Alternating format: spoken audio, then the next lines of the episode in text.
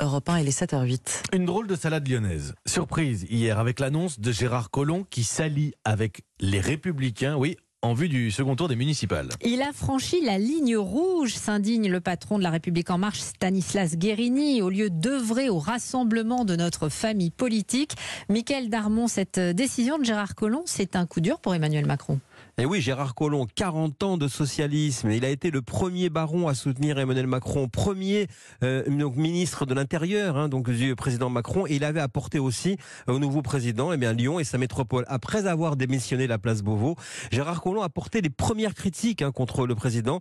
Et l'ancien maire s'est replié euh, donc euh, sur sa ville. Sur place, il a été confronté à l'usure du pouvoir et à la, à la rivalité d'un autre macronisme. Emmanuel Macron, lui, n'a pas réussi donc à les mettre d'accord. Résultat, un premier tour catastrophique. Et Gérard Collomb qui fait alliance avec la droite LR, adversaire de la République en marche, afin de faire barrage aux écologistes en passe de prendre la ville. Des arrangements politiques qui certes ne sont pas nouveaux dans les élections locales. Le problème, c'est que justement, c'était ce type de comportement qu'Emmanuel Macron avait promis de changer dans son projet politique. Symbole de l'échec des municipales pour la République en marche, le naufrage lyonnais marque un tournant pour le macronisme. Euh, votre fait politique, Michael Darmon, tous les jours dans la matinale d'Europe 1.